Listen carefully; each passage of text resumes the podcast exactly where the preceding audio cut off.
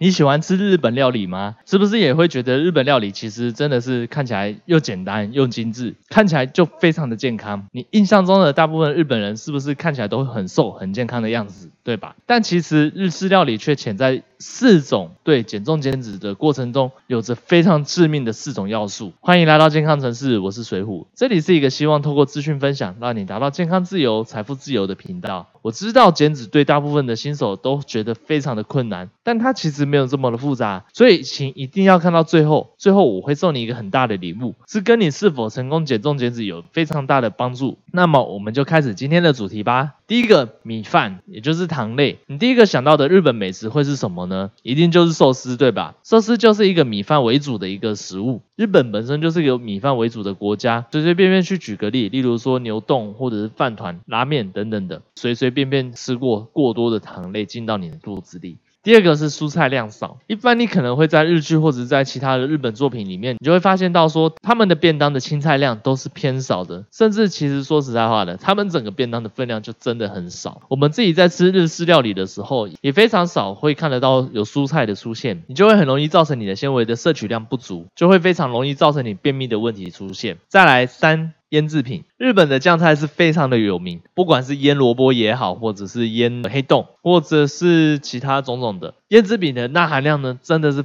非常的高，因为它本身就是需要用到盐巴去腌制的。不仅你会没有办法吃得到你原本该吃到的一些蔬菜纤维量，钠含量过高，还容易会造成你的血压过高。所以你基本上你的腌制品、你的酱菜其实少量的吃就好了，不要吃的过多。最后第四点就是我们的酱汁钠含量其实非常的高，一般在日本料理里面，给人会很清爽的原因，是因为它除了摆盘很精美之外，就是会有一个蘸酱，那你就可以去蘸这些蘸酱来吃。但其实危险就危险在这个蘸酱上面了。一般来说，要让蘸的食物更有味道的话，你的钠含量一定会很高，这样子才会有味道。我们在吃的时候，我们就不要沾太多这些酱汁，也避免你的钠含量摄取的太多。另外，顺带一提是，像是我们拉面的汤底，其实它也是有非常高的钠含量，需要注意，不要把它一口气就喝完喽。总结来说，日式料理是给人很健康的印象，但这真的是一个比较错误的一个认知。你一个不注意，一个不小心，你的白饭就会吃的太多，青菜就会吃的太少，然后就会吃的太多钠进去。以日本的传统早餐来说的话，白饭、味增汤、酱菜、烤鱼，已经包含了非常多的糖类，还有盐分过高的问题。并且它也非常缺乏纤维这几个误区的要素。那大家一定会想说，哎，日本人看起来瘦瘦的，其实除了他们本身的体质之外，最重要的就是因为他们可能平常就已经吃的非常少了，所以也导致说他们看起来不胖。但殊不知，也许他们都会是泡芙人，也说不定。我不知道，也许哪一天有机会去日本的话，我可以去做个调查看看。那说到这里，要来送你一个礼物了，就是我们免费的三天减重线上课程，它就在我的资讯栏里面第一个链接里面的课程。呢，我会教会你如何透过生活上的一点小小的改变，就可以帮助你开始了解到怎么样是减重减脂的真正方法。你不需要花额外的时间运动，也不用